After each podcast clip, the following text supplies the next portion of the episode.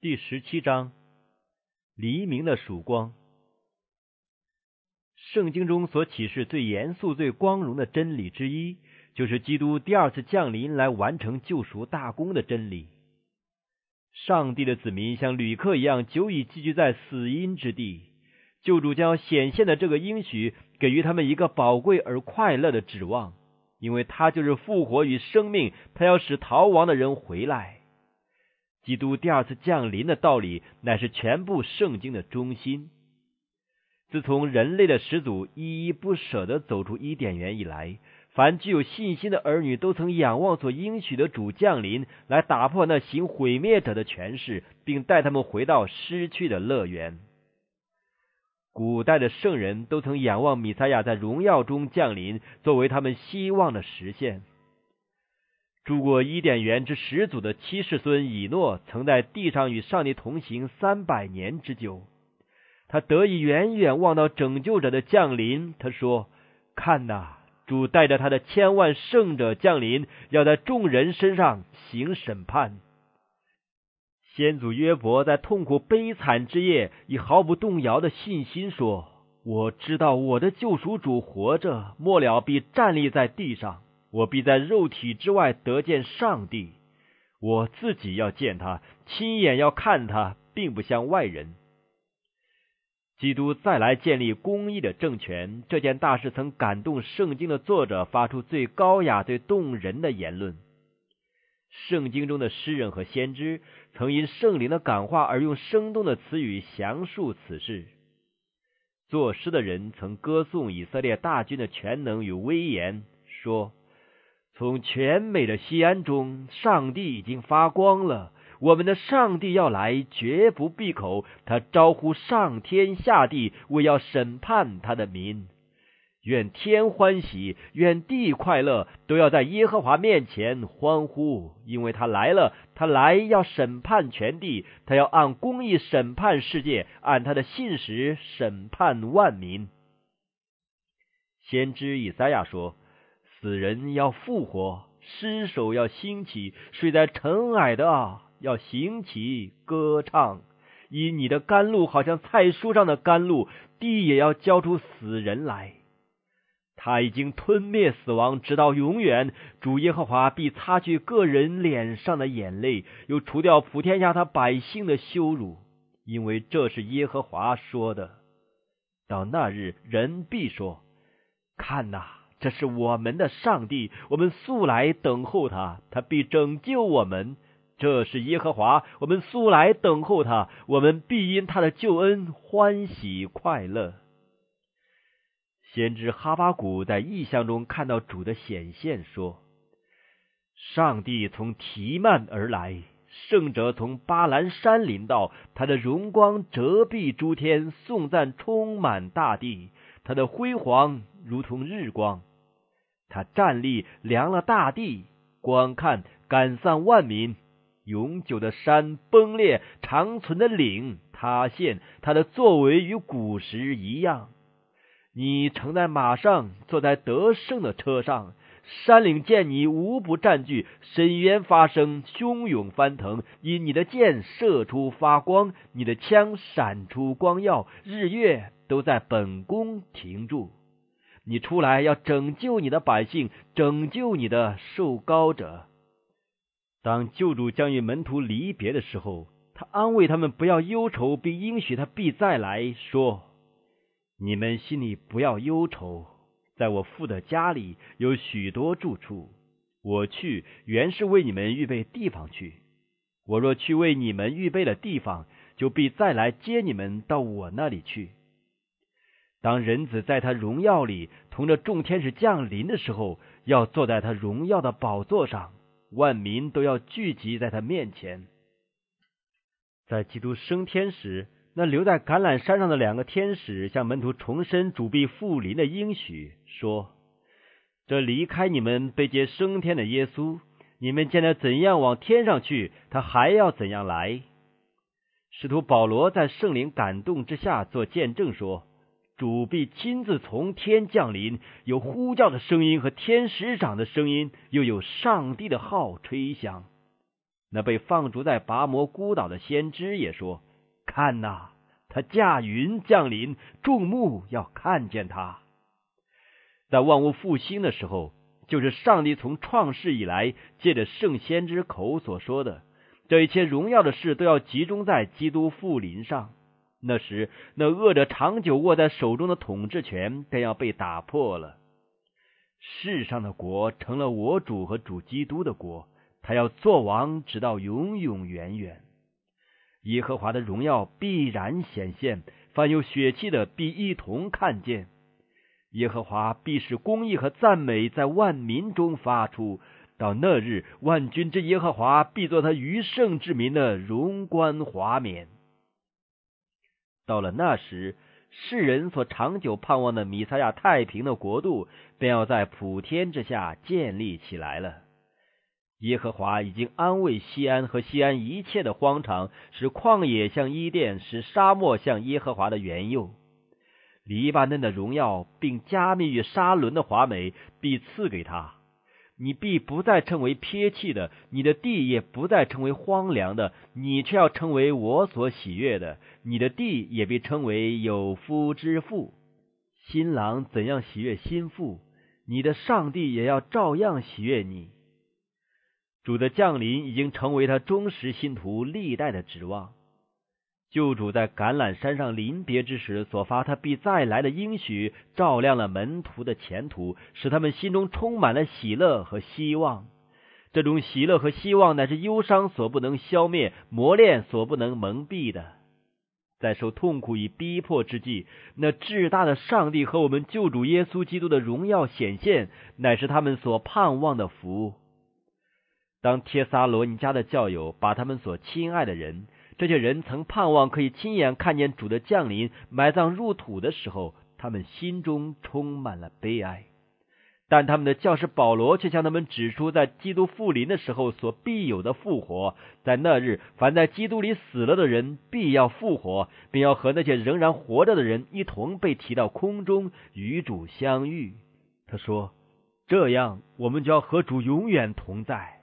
所以，你们当用这些话彼此劝慰。”在那荒芜多时的拔摩岛上，蒙爱的使徒约翰听到了这个应许，是了，我必快来。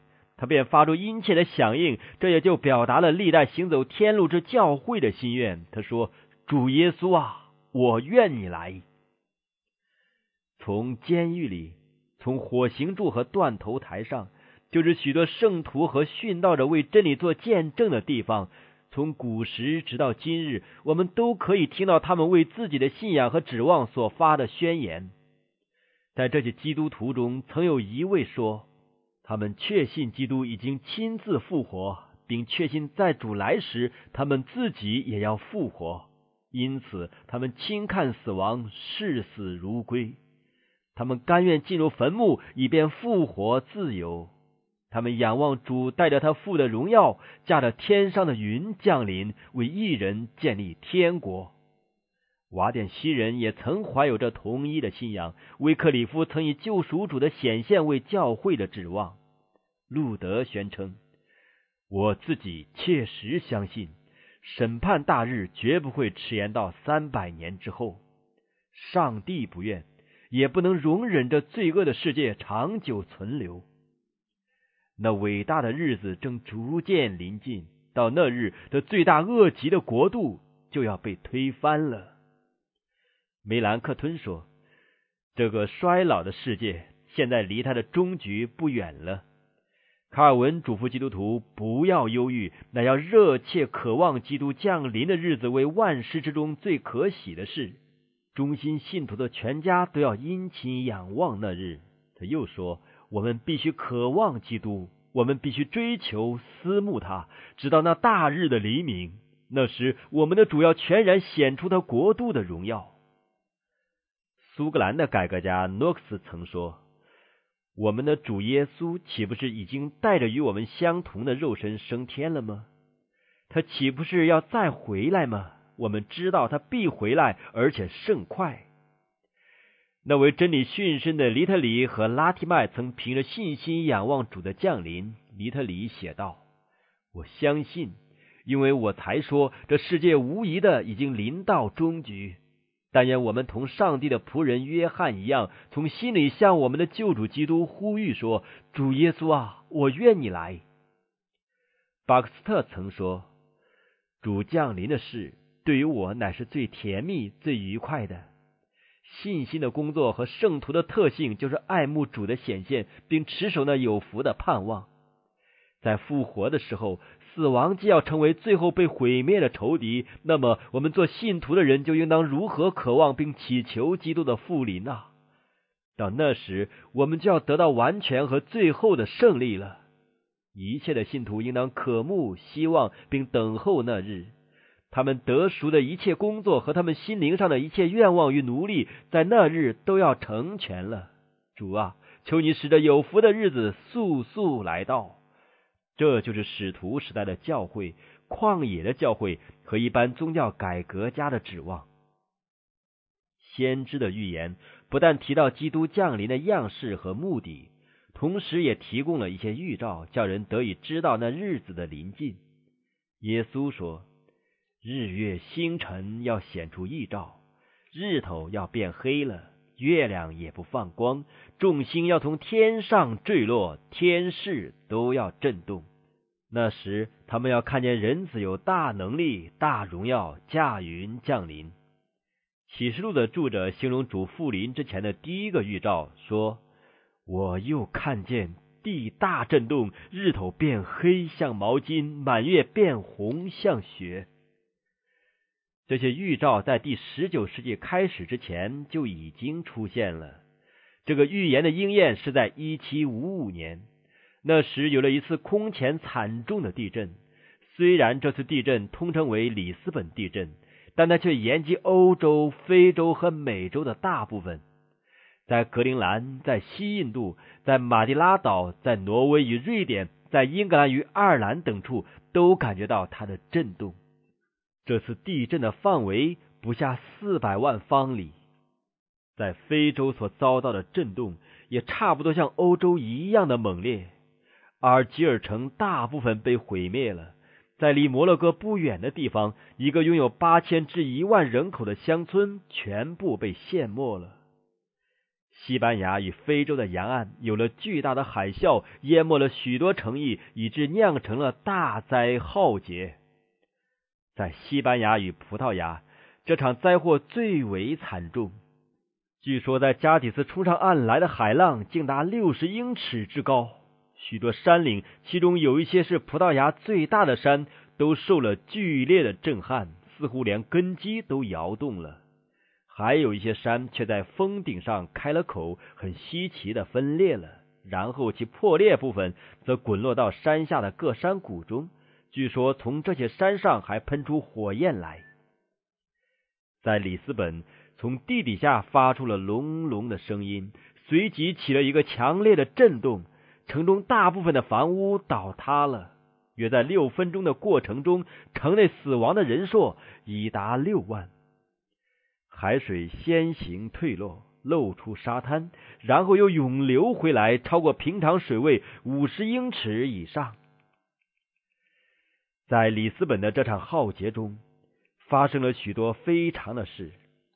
其中的一件就是有一个耗费巨款用大理石铸成的新码头全部塌陷了。在未陷之前，曾有一大群人聚集在其上以求安全。他们以为在那里不致被倒塌的房屋所伤害。不料那码头和其上的群众忽然之间陷了下去，后来连一个尸首也没有浮上来。地一起的震动，随即城内每一个教堂和修道院都倒塌了。一切伟大的公共建筑物差不多都倒了，城市四分之一的房屋也塌陷了。约在地震两小时之后，城中数处起火，火势极为猛烈，焚烧达三天之久，以致全城都变成废墟了。地震发生的那一天正是一个圣日，当时各教堂和修道院都挤满了人，所以死里逃生的极其稀少。民众的惊惶恐怖真是无法形容，没有人哭泣，因为那是根本无法哭泣的时候，人们只有惶恐若狂的东奔西跑，捶胸击面，喊叫说：“天哪，救我！世界末日到了！”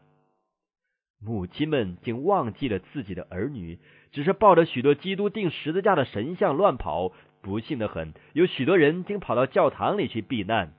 神父们虽然把圣体陈设了出来，也是无济于事。这些可怜的人虽然抱着圣坛，也是无用。所有的偶像、神父与民众都在这一场普遍的毁灭中同归于尽。后来有人估计，约有九万人在这一天丧失了性命。二十五年之后，预言中的第二个预兆——日月无光出现了。这个预兆所以能使人惊异的缘故，乃是因为他应验的时候早已明确的指出了。当救主在橄榄山上与门徒谈话的时候，他曾描述到教会所要经过的长期试炼，就是罗马教逼迫圣徒的一千二百六十年。他也曾应许要把这苦难的时期减短。在他说完这些话之后，他又提到在他降临之前所必有的几个预兆，并且确定了头一个预兆出现的时候，在那些日子，那灾难以后，日头要变黑了，月亮也不放光。圣徒受逼迫的一千二百六十年是在一七九八年结束的。不过，约在二十五年以前，逼迫已全部停止了。按照基督的预言，在这逼迫停止之后，日头就要变黑了。在一七八零年五月十九日，这个预言果然应验了。在自然界的现象中最特殊、最不可思议而尚未得到解释的，就是一七八零年五月十九日的黑日了。这一天，在新英格兰一带地方，整个天空笼罩着极奇怪的黑暗。马萨诸塞省一个亲眼看到这现象的人描写当时的情况说：“早晨天气晴朗，日光普照，但不久之后，黑云蔽日，云雾越降越低，深而且浓。既知即有闪电、雷击，并微雨。及至九时，云雾变为淡薄，显出黄铜的色彩。”于是，大地的岩石、树木、房屋、水流和人都因这道奇异非凡的光而变色。数分钟后，一片弄云密雾布满全天，仅于海平面上一系之光，整个地面已如夏夜九时的黑暗。人们心中渐渐充满了恐惧、焦虑和严肃之感。妇女们站在房门口，观望着黑暗的景色。男人们则停止了田园里的农作而回家，木匠摆下工具，铁匠离开熔炉，各业工人也都关门闭户。学校放学了，儿童们都惊慌的逃返家中，旅行的人也到最近的农家借宿去了。人人的口中和心里都发问题：说将有什么事情发生呢？看上去似乎是将有一阵暴风袭来，或是万物的结局已经到了。人们点起蜡烛，烧着了壁炉，火光照耀，有如深秋无月之夜。家禽上食入睡，牛羊家畜也都回圈。青蛙鸣叫，夜莺奏曲，蝙蝠飞舞，只有人们知道，黑夜并没有来到。撒冷城教堂的徒弟维德克召集了聚会，在讲道中，他也说这场黑暗乃是超乎自然的。其他许多地方也有聚会，在各地临时讲题用新的圣经章节，都指明这场黑暗正是应验圣经上的预言。上午十一时之后不久，黑暗最为浓厚。该地各处，这在日间所看到的黑暗是那么浓密，甚至若不借用火烛之光，就不能看明终点，不能进餐，也不能做家常事务。这场黑暗范围之大，也是非常的。在东方的法尔茅斯可以见到，在西部康纳提克省极远之处，直到阿本尼城也有着黑暗。南方到海口，北方到美国人最远的居留地，都可看到这同样的景象。这一天异常的黑暗一直延续到黄昏之前，天空才局部开朗，太阳微现，但仍有弄黑的云雾笼罩着。日落之后，又是浓雾当头，很快就到了黑夜。这一夜的非凡黑暗与可怕，不减于当日。虽然那天晚上将近月望，但若不借用灯火，就不能看见什么东西。而那从邻居或远处所发出来的灯火，似乎都被古时埃及人所经历的黑暗所蒙蔽，几乎无法穿透。有一位看到此种情景的人说：“当时我不禁想到，如果宇宙间一切发光体都被不能穿透的阴影所蒙蔽，或是完全被消灭。”其所致的黑暗也不会比这天晚上的黑暗更甚。当晚九点钟，虽然皓月升上天空，但对于这死沉沉的阴影却不能消散分毫。午夜之后，黑暗才消退，而月亮出现的时候，它的颜色是血红的。一七八零年五月十九日，在历史上通称为黑日。自从摩西的时代以来，历史上从来没有见过像这一次一样浓密、普遍而长久的黑暗。当时亲眼看见的人，对于这桩大事所做的描述，不过是圣经中话语的回声而已。因为在这件事应验之前两千五百年，先知约尔就已经说过了：日头要变为黑暗，月亮要变为雪，这是在耶和华大而可畏的日子未到以前。基督曾经嘱咐他的门徒要注意他复临的预兆，并在见到这些兆头的时候应当欢喜。他说：“一有这些事，你们就当挺身昂首，因为你们得赎的日子近了。”他又指着那些春天发芽的树木对门徒说：“你们看无花果树和各样的树，它发芽的时候，你们一看见，自然晓得夏天近了。”这样，你们看见这些事渐渐的成就，也该晓得上帝的国近了。但是，自从教会失去谦卑与敬虔的精神，变为骄傲而形式化之后，那爱基督的心和盼望他复临的信仰也就冷淡了。那些自称为上帝子民的人，既专心追求世俗，并寻欢作乐，他们对救主所发有关他复临预兆的教训，就盲目无知了。基督第二次降临的道理竟被人忽略，凡与此有关的经文因被人曲解而暧昧，以致大都被人轻视而忘掉了。这情形在美国的各教会中尤其如此。社会各阶层所有自由安舒的生活，贪图财力与奢华的欲望，产生了专求致富的心理。他们一心追求名誉和势力，因为人人似乎都有成功的希望。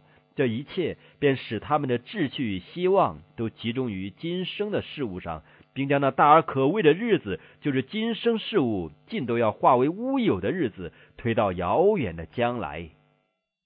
当救主向门徒指出他复临的预兆时，他预先提到，在他第二次降临之前所必有的被盗退后的情形。那时要像挪亚的日子一样，人人要忙于世俗的业务和宴乐的生活。买卖、栽种、建造、嫁娶，忘记了上帝，忘记了来生。对于一般生存在这时代的人，基督曾发出劝告说：“你们要谨慎，恐怕因贪食、醉酒，并今生的思虑累住你们的心，那日子就如同网罗忽然临到你们。你们要时时惊醒，常常祈求，使你们能逃避这一切要来的事，得以站立在人子面前。论到这一时代中教会的情形，救主也在启示录书中说明了：按名你是活的，其实是死的。对于那些不肯从怠惰苟安中警醒振作的人，救主发出严重的警告说：若不警醒，我必临到你那里，如同贼一样。我几时临到，你也绝不能知道。人们必须觉悟起来，看出自己的危险，必须警醒预备，以应付救恩结束时期中的严重大事。上帝的先知宣告说：“耶和华的日子大而可畏，谁能当得起呢？”在主显现的时候，谁能站在这位眼目清洁、不看邪僻、不看奸恶的主面前呢？将有一等人呼叫说：“我的上帝啊，我们认识你了。”但他们同时却违背他的约，以别神代替耶和华，并在心中隐藏罪恶，喜爱不义的道路。对于这一等人，耶和华的日子乃是黑暗，没有光明，幽暗，毫无光辉的。主耶和华说：“那时，我必用灯巡查耶路撒冷，我必惩罚那些如酒在渣子上澄清的。他们心里说：耶和华必不降福，也不降祸。我必因邪恶刑罚世界，因罪孽刑罚恶人，使骄人的狂妄止息，制服狂暴人的狂傲。他们的金银不能救他们。他们的财宝必成为掠物，他们的房屋必变为荒场。先知耶利米观望到这个可怕的时辰，呼叫说：“我心疼痛，我不能静默不言，因为我已经听见脚声和打仗的喊声，毁坏的信息联络不绝，因为全地荒废。那日是愤怒的日子。”是极难困苦的日子，是荒废凄凉的日子，是黑云幽冥、密云乌黑的日子，是吹角呐喊的日子。耶和华的日子临到，使这地荒凉，使其中除灭罪人。鉴于那大日所有的情景，圣经用最庄严而动人的话语呼召上帝的子民，要从属灵的昏睡中警醒起来。并要从悔改和谦卑的心去寻找他的面。你们要在西安吹角，在我圣山吹出大声，国中的居民都要发颤，因为耶和华的日子将到，已经临近。分定进食的日子，宣告严肃会，聚集众民，是会众自洁。召集老者，聚集孩童和吃奶的，是新郎出离洞房，新妇出离内室。侍奉耶和华的祭司要在廊子和祭坛中间哭泣。虽然如此，你们应当进食、哭泣、悲哀，一心归向我。你们要撕裂心肠，不撕裂衣服。归向耶和华你们的上帝，因为他有恩典，有怜悯，不轻易发怒，有丰盛的慈爱。我要预备一班子民，能在上帝的日子站立得住起见，势必先完成一番伟大的改革工作。上帝见到许多成为他子民的人没有为永生建造品格，因此他便本着慈悲的心怀，发出一道警告的信息，要把他们从昏迷中唤醒，预备等候主的降临。这道警告可从启示录十四章上看出来。这里有一个三重的警告，由三位天使传扬出来，紧接着便是人子降临，地上的庄稼就被收割了。第一重警告宣布审判的时候已经到了。先知见到有一位天使飞在空中，有永远的福音要传给住在地上的人，就是各国、各族、各方、各民。他大声说：“应当敬畏上帝，将荣耀归给他，因他施行审判的时候已经到了。应当敬拜那创造天地海和众水泉源的。”这个信息乃是永远的福音的一部分。传福音的工作并没有委托给天使，乃是交托给世人的。上帝固然用圣天使来指导着工作，他们在救人的大运动上固然负有责任，但实际宣传福音的工作却是交给基督在地上的仆人去执行的。忠心的人们，也就是那些顺从上帝圣灵的指示和圣经教训的人，要将这警告传给世人。这些人曾经留意先知更确的预言，如同灯照在暗处，只等到天发亮，晨星出现的时候。他们曾寻求上帝的知识，过于寻求一切隐藏的财宝，并认为得智慧胜过得银子，其利益强如金金。所以主耶和华就将有关天国的大事启示他们。耶和华与敬畏他的人亲密，他必将自己的约指示他们。那些能理解这真理并进行传扬的人，不是一般博学的神学家。如果那些神学家真是忠心的守望着、殷勤恳切的查考圣经，他们便要知道夜间的更次，并且先知的预言也必把那快来的种种大事向他们显明了。可惜他们没有做到这一步，所以这警告只好交给一般更卑微的人去传扬了。耶稣曾说。应当趁着有光行走，免得黑暗临到你们。凡是离开上帝所赐的光，或是在可以得到光的时候而不寻求的人，都要被撇弃在黑暗之中。但救主宣称：“跟从我的，就不在黑暗里走，必要得着生命的光。”凡是专心一致、努力遵行上帝的旨意、认真顺从所赐之光的人，必要得到更大的光亮。对于这一等人，天上必要发出光来，引导他们进入一切真理之中。在基督第一次降临的时候，耶路撒冷城中有许多祭司和文士，他们曾受托保管上帝的圣言，很可以明察实照，并宣扬应许之主的降临。弥迦的预言已经指出主诞生的地点，但以理也曾特别说明主降临的时期。上帝曾把这些预言委托给犹太的领袖，如果他们还是不明白，而又不向百姓宣告弥赛亚的降生已近在目前。那真是无可推诿的了。他们的无知乃是由于恶意的疏忽所致。那时候的犹太人一面为许多被杀的先知建造纪念碑，而一面却在尊敬地上的伟人，也就是敬服撒旦的仆人。他们专心争夺人间的地位和权利，甚至于盲目看不出天上之君所乐意赐给他们的神圣光荣。以色列家的长老对于这个历史上最大的事件——上帝儿子降世来完成救赎的工作，地点、时间和情形，原是应当用深切而恭敬的兴趣去研究的。众人也应当警醒等候，以便争先欢迎这位世界的救赎主。可是，你看那两个疲惫的旅客。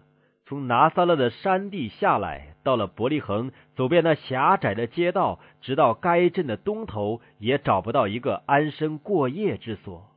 没有人开门接待他们，他们最后找到的安身之处，乃是一个圈养牲畜的破旧茅舍。世界的救主便在这里诞生了。众天使已经看见过这位上帝圣子在创世之前与上帝同享的荣耀。他们也曾深切注意的展望到救主降世的时候，并认明这桩大事要为万民带来极大的喜乐。他们奉差遣去把这大喜的信息传给那些预备领受、也喜欢把这信息转告万民的人。基督已经虚己取了人的性质，他要献上己身作为赎罪祭，并担负人类祸患的无穷重担。但天使们还是希望这位至高者的儿子在屈辱之中，仍可在世人面前得到与他品格相称的尊严与荣耀。世界各地的大人物是否要聚集在以色列的首都来欢迎他的降生呢？众天使是否要将他介绍给那些期待着的人呢？有一位天使到地上来，要看一看谁是预备欢迎耶稣的。但他看不出世人有什么迫切等待的举动，他听不到什么赞美和欢呼的声音庆祝米撒亚降生日期的临近。这位天使在这蒙选之城和上帝历代显现的殿上徘徊了一时，然而在这样的场所中也显出同样的冷淡状态。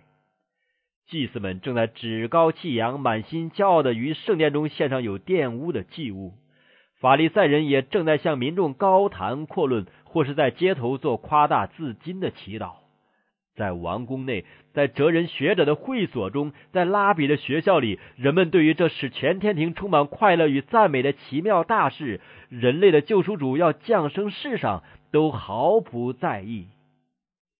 没有什么现象足以表明人们是在期待着基督，也没有人准备欢迎着生命之君。这位天使在惊奇之余，想要回到天庭去报告这令人非常羞愧的消息。正在此时，他发现了几个在夜间看守羊群的牧人，他们注视着满天星斗的穹苍，思想有关米撒亚降世的预言，并盼望着世界的救赎主降临。这里有一班人是已经预备好了，可以接受天上的信息。这位天使便忽然向他们显现，宣布着大喜的信息。随后，有天庭的荣耀照射在全平原之上，无数的天使显现了，好像这场欢乐是过于一位天使所能传扬的。众天使便同声唱出赞美的诗歌，也就是将来有一天万国得救的子民所要唱的歌，说：“在至高之处，荣耀归于上帝；在地上，平安归于他所喜悦的人。这段伯利恒的奇妙故事，对于我们有何等大的教训呢？他斥责我们的不信、骄傲和自满；他警告我们勿要警醒，免得我们因有罪的冷淡而看不出现代的兆头，以致不知道自己蒙眷顾的日子。众天使不但在犹太的山地上看到了一般低微的牧羊人守候着米撒亚的降生，他们也曾在异邦人之地找到一些正在仰望他的人。这些人乃是博士、富贵之士、东方的哲学家。这几位博士是研究自然界的学者，他们已经从上帝的作为中看到上帝。他们研究过希伯来人的圣经。知道出于雅各的心必要出现，便切切等待他的降生，并知道他不但要成为以色列的安慰者，同时也是照亮外邦人的光，施行救恩，直到地极。他们乃是寻求真光的人，所以从上帝宝座那里就射出光来，照亮他们脚前的路。正当那些受托为真理之保守者和解释者的耶路撒冷的祭司与拉比们被笼罩在黑暗中的时候。有一颗天庭所差来的明星，引领这些异邦的客人来到了新生君王的诞生地点。对于一切等候他的人，基督将来要第二次显现，并与罪无关，乃是为拯救他们。基督第二次降临的信息，正如救主降生时的佳音一样，也没有交给民间的宗教领袖们。他们既没有和上帝保持联络，又拒绝了从天而来的亮光。所以他们就不能列在使徒保罗所形容的那一班人之中。弟兄们，你们却不在黑暗里，将那日子临到你们像贼一样。你们都是光明之子，都是白昼之子。我们不是属黑夜的，也不是属幽暗的。西安城墙上的守望者，按理应当最先得到救主降生的佳音。最先高声宣扬主的临近，并且最先向民众发出警告，叫他们准备欢迎他的降临。但他们却怡然自得的梦想着平安与稳妥，同时百姓已昏睡在自己的罪恶之中。耶稣看见他的教会像不结果子的无花果树一样，长满虚伪的叶子，而没有结出宝贵的果子。对于宗教形式。他们做夸耀的遵守，但对于真正谦卑悔改和守信的精神，他们却一无所有。他们不但没有显出圣灵的美德，反而显出骄傲、形式主义、虚荣、自私和欺压。一个冷淡退后的教会，对于时代的兆头是闭着眼睛看不见的。上帝并没有撇弃他们，也没有对他们失信，乃是他们离开了上帝，并使自己与他的爱。隔绝了，他们既拒绝履行上帝的条件，上帝的应许也就不能为他们实现了。这就是不看重和不善用上帝所赐的亮光与权力的必然结果。教会若不顺从上帝的引导，接受每一线亮光，实践主所启示的每一个本分，则不免要堕落到徒具形式而没有活泼敬虔之精神的地步。这种真理已经在教会历史中多次证实了。上帝要求他的子民务要按所赐的恩典与特权，将信仰与顺从实践出来。顺从的条件乃是牺牲，也包含十字架在内。因此，许多自称为基督徒的人就不肯接受从天而来的亮光，并像古时的犹太人一样，不知道自己蒙眷顾的时候，因为他们的骄傲和不信，上帝就越过他们。而把自己的真理启示给那些像伯利恒的牧人和东方的博士一样顺从所领受的一切亮光的人。